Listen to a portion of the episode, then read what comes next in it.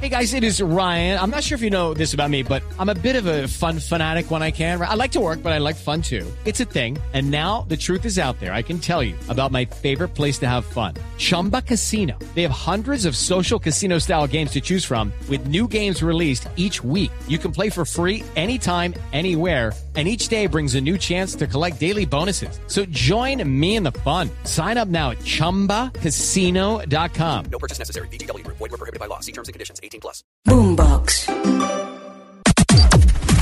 Las noticias del mediodía en Mañanas Blue. Y al mediodía nos conectamos como siempre con el servicio informativo de Blue Radio para actualizarnos rápidamente de lo que pasa en Colombia y en el mundo. Y finalmente iniciaron las sesiones ordinarias del Congreso de la República hoy viernes, aunque hay poca afluencia de los congresistas, pues porque empezaron viernes, hay bastantes eh, certidumbres por el reinicio de las discusiones de las reformas sociales. Andrés Carmona.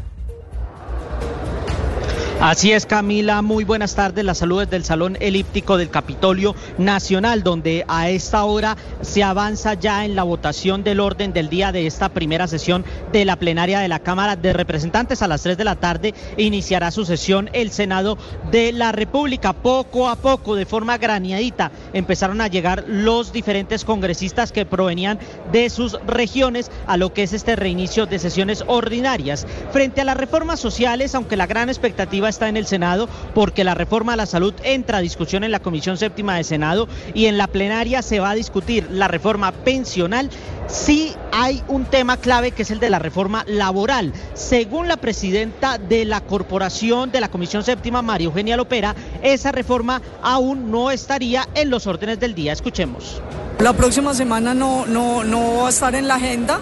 Vamos a ir definiendo además con los mismos compañeros. A mí me gusta ser respetuosa con los compañeros. Hay unos que tienen unos proyectos eh, que han radicado, que tienen unos controles políticos y quiero ser respetuosa también con la agenda de los compañeros.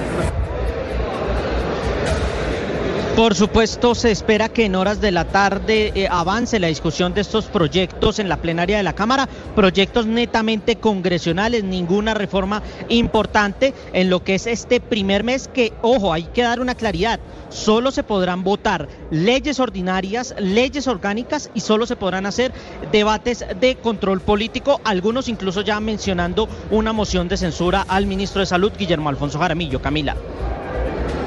12 del día, 5 minutos. Gracias, Andrés. Y cambiamos de tema porque el canciller encargado, Luis Gilberto Morillo, dijo que el gobierno colombiano mantiene comunicación directa con Venezuela para buscar una solución democrática a la situación desencadenada luego que el presidente Maduro, el régimen de Maduro, expulsara a la Oficina de Derechos Humanos de la ONU allí en el vecino país. Caterina Ávila. Desde Alemania, el canciller Luis Gilberto Murillo se refirió a la decisión del presidente Nicolás Maduro de expulsar a la oficina de la ONU de Venezuela. Dijo que Colombia adelanta gestiones diplomáticas importantes para lograr un acuerdo para ese país. Nosotros hemos tenido a unos canales diplomáticos muy moderados, muy discretos, que han obviamente ofrecido la posibilidad de llegar a acuerdos. Eh, Colombia jugó un papel importantísimo detrás de escena en que se pudiese eh, llegar al acuerdo de Barbados, que es la, hoja de ruta que tenemos hoy. Así que seguimos trabajando. Nosotros, ustedes saben que hay un compromiso ah, de fondo del presidente Petro con soluciones para Venezuela que sean planteadas por el mismo pueblo venezolano. Sobre la posibilidad de una reunión pronta entre el presidente Petro y el presidente Nicolás Maduro, Murillo aseguró que están trabajando en el tema y dialogando con ese país. Gracias, Katherine. Y por no entregar medicamentos ni autorizar la valoración de una patología a dos presos de cárceles en Boyacá y Meta, la Corte Constitucional le ordenó al Gobierno Nacional que garantice el servicio de salud a todas las personas que están privadas de la libertad en Colombia. Damián Landines. Este pronunciamiento arrancó cuando dos presos de las cárceles de El Barne en Boyacá y Acasillas Meta interpusieron tutelas para que les autorizaran la entrega de medicamentos y procedimientos quirúrgicos, ya que padecen de enfermedades como hipertensión crónica, diabetes, entre otros problemas de salud. Por esos dos casos es que la Corte Constitucional le ordenó al gobierno Petro garantizar el servicio de salud de los privados de la libertad en el país, pero además la Defensoría del Pueblo y el IMPEC deben hacer una evaluación sobre los servicios médicos pendientes de suministro a todos los presos. Asimismo, implementar un plan de mejora para garantizar el servicio de salud. Para la Corte aún existen graves fallas y barreras para que el sistema le garantice a los privados de la libertad el acceso oportuno a los servicios de salud, lo que consideran como una grave vulneración a sus derechos humanos. Y dos depósitos ilegales con 20 artefactos explosivos fueron encontrados en las últimas horas por tropas del ejército, esto en norte de Santander. Con este hallazgo pues evitan atentados terroristas. Recordemos que en esa zona hay presencia tanto como de la guerrilla LN como de las disidencias de las FARC. Cristian Santiago. Tropas del Ejército Nacional y la Fuerza Aérea ubicaron en zona rural del municipio de Tibuen Norte de Santander 20 artefactos explosivos improvisados. Los militares llegaron hasta la vereda Gratamira y en ese lugar encontraron el depósito. En el primero habían seis artefactos en cilindros de 25 libras con cable de activación. En el otro, ocho artefactos en cilindros de 40 libras, seis artefactos explosivos improvisados, material de guerra, intendencia y medicamentos. Después de asegurar la zona y tras las validaciones y verificaciones, los militares expertos en explosivos y demoliciones neutralizaron los artefactos que serían empleados para cometer atentados contra la fuerza pública, los activos estratégicos y posiblemente la población civil. Y hasta ahora, a las 12 del día, 8 minutos, el encargado de negocios de la Embajada de los Estados Unidos, Francisco Palmieri, entrega a la Cruz Roja Colombiana un millón de dólares en ayudas para enfrentar los incendios forestales que vive el país. Oscar Torres. Sí, señora Camila, buenas tardes. Pues es que en marco del fenómeno del niño, que entre noviembre del 2023 y febrero del 2024 en el país se han registrado 679 incendios forestales, afectando incluso a 28 departamentos, 40.200 hectáreas a lo largo de todo el territorio nacional. Es por esta situación que a esta hora USAID está donando más de 11 toneladas de equipos de herramientas a la Cruz Roja Colombiana, que son un poco más de un millón de dólares. Todo esto para pagar los incendios forestales. Pero escuchemos justamente lo que dijo el embajador embajador encargado de los Estados Unidos en Colombia, Francisco Pelmeri, en medio de esta entrega. Escuchamos el llamado de ayuda del gobierno del presidente Gustavo Petro. Y por eso nos complace anunciar hoy una donación de más de un millón de dólares en equipamiento para combatir incendios que incluye bombas. Hay que decir que esta eh, ayuda que está entregando el gobierno de los Estados Unidos, que está evaluada en más de un millón de dólares, incluye más de 8 mil implementos que serán utilizados en 120 kits de eh, elementos como bombas y tanques de agua. Todo esto serán distribuidos a lo largo y ancho del país para atender los incendios forestales. Un millón de dólares, muy buen aporte de Estados Unidos. Y cambiamos de tema porque en Tuluá fueron aprendidos tres menores de 13 y 15 años que a nombre de la banda criminal La Inmaculada extorsionaban, ojo a esto, un estudiante de un colegio. Hugo Mario Palomar en Cali. Los menores de 13, 14 y 15 años fueron aprendidos después de ser descubiertos extorsionando a otra menor, estudiante de un colegio de Tuluá, hija de una funcionaria pública de la alcaldía municipal. A través de llamadas telefónicas, los adolescentes le exigían 200 mil pesos semanales a cambio de no atacarla a ella y a su familia. El alcalde de Tuluá, Gustavo Vélez, aseguró que estos menores aprendidos eran instrumentalizados por la banda criminal La Inmaculada. A la niña la amenazan, le dicen que como la mamá trabaja en la alcaldía, entonces que ellos saben y que entonces la van a matar y que para no matarla entonces tiene que pagar 200 mil pesos semanales. Ellos hacían parte de esa banda delincuencial, o sea, jóvenes instrumentalizados por esta banda delincuencial, porque no solamente estaban haciendo eso, sino también estaban haciendo expendio de sustancias psicoactivas. El ministro de la Defensa, Iván Velázquez, está en Cali y viajará en instantes a Tuluá para conocer de primera mano los avances de los operativos en contra de la banda criminal La Inmaculada. Gracias, Hugo Mario. Y dos integrantes del Clan del Golfo fueron capturados en las últimas horas en La Guajira. Uno de ellos tenía casa por cárcel y seguía delinquiendo. Ana María Celis.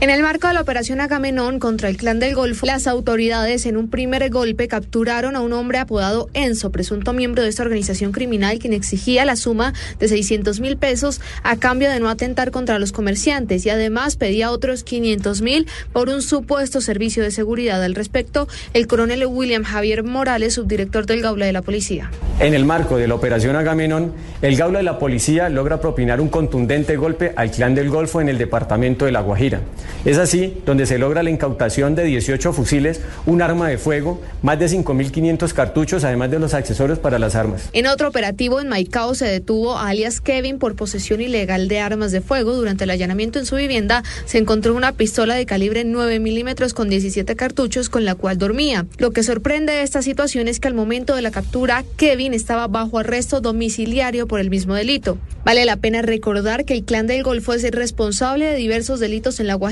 como homicidios, hurtos, desplazamientos forzados, amenazas y extorsiones a diferentes sectores de la comunidad. 12 del día, 12 minutos y vamos ahora a la ciudad de Medellín con esta historia. Un hombre se robó la motocicleta del agente de tránsito que le inmovilizó la moto en un procedimiento en el municipio de Envigado en el departamento de Antioquia.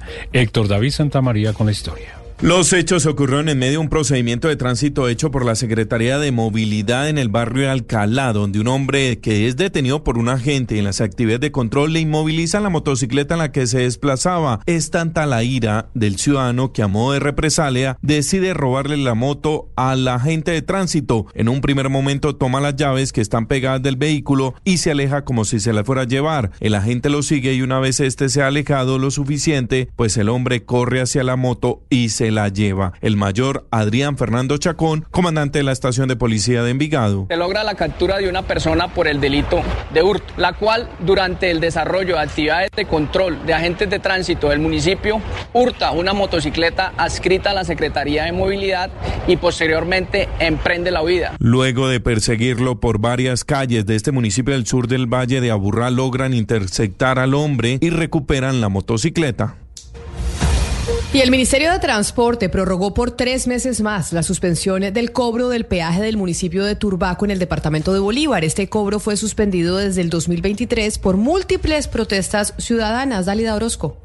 Hasta el próximo 13 de mayo se mantendrá la suspensión del cobro del peaje del municipio de Turbaco para las categorías 1 y 2, es decir, vehículos livianos. La medida del Ministerio de Transporte la dio a conocer el gobernador de Bolívar, Yamil Arana, quien se sumó a las voces del Comité No Más Peajes y la alcaldesa de esa población, quienes exigían que se mantuviera la suspensión del cobro en esta caseta, ubicada en la vía que comunica Turbaco con la ciudad de Cartagena. Hemos pedido en esta segunda parte del mensaje que le enviamos al señor ministro se inicie de manera inmediata mesas de diálogo, trabajo y concertación para llegar a la solución y un acuerdo definitivo. El cobro del peaje del municipio de Turbaco fue suspendido desde abril de 2023 en medio de protestas ciudadanas. Sin embargo, en agosto, el ministro de Transporte reactivó el cobro de categorías 3 en adelante.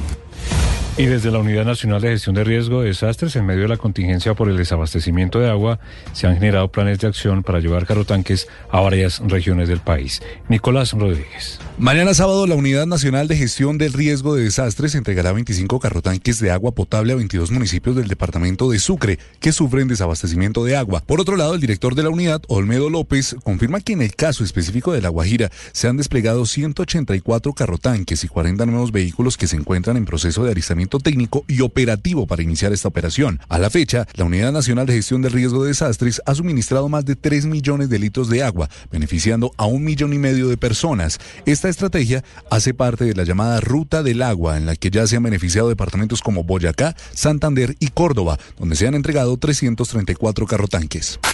La noticia internacional. El mundo sigue en shock por la muerte del opositor ruso al gobierno de Putin, Alexei Navalny. El alto comisionado de la ONU para los Derechos Humanos se declaró indignado por la muerte en la cárcel de Navalny y llamó a poner fin a las persecuciones de los opositores en Rusia. Desde la Casa Blanca, el asesor de Seguridad Nacional de Joe Biden, el señor Jake Sullivan, dijo que es una terrible tragedia y forma parte del largo y sórdido historial del Kremlin acosando a sus opositores. Desde Múnich, el presidente ucraniano Volodymyr Zelensky aprovechó los micrófonos para recalcar que Putin debe rendir cuentas ante la justicia por los crímenes cometidos, mientras que en las calles rusas las agencias internacionales reportan a esta hora que muchos jóvenes que están en contra del gobierno de Putin dicen que con el fallecimiento de Navalny la esperanza ha muerto. La noticia deportiva. La noticia deportiva llega desde la Federación Nacional de Tenis y es que anunciaron que Bogotá será la sede de la Billie Jean King Cup, la copa femenina equivalente a la Copa Davis. Entre el 8 y el 13 de abril, la capital de la República recibirá Argentina, Ecuador, Venezuela, Perú y Chile para disputar el grupo 1 de la zona América, que da dos cupos a los playoffs de la Billie Jean King Cup. En esta ocasión, el capitán del equipo nacional será Alejandro González, quien reemplaza a Fabiola Zuluaga. Esta será la octava vez que Colombia albergue el torneo, pero la primera vez que Bogotá será la sede. La última fue Cúcuta en abril del 2023. Esta vez la superficie elegida será el polvo de ladrillo en el Club los Lagartos, sede ya aprobada por la Federación Internacional de Tenis. Las principales tendencias en redes sociales. A esta hora la tendencia en redes sociales es Ventino, la banda musical femenina que dejó sorprendidos a sus fanáticos al anunciar su separación. La agrupación de cuatro integrantes, que además tuvo su propia serie en Caracol Televisión, contó a través de sus redes sociales que luego de nueve años juntas en la música tomarán caminos diferentes. Agradecieron a sus fanáticos, pero además anunciaron su último álbum. Estas y más tendencias en blurradio.com.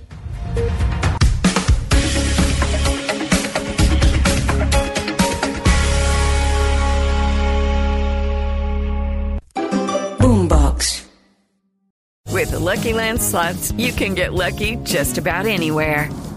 This is your captain speaking. Uh, we've got clear runway and the weather's fine, but we're just going to circle up here a while and uh, get lucky. No, no, nothing like that. It's just these cash prizes add up quick. So I suggest you sit back, keep your tray table upright, and start getting lucky. Play for free at LuckyLandSlots.com. Are you feeling lucky? No purchase necessary. Void where prohibited by law. 18 plus terms and conditions apply. See website for details.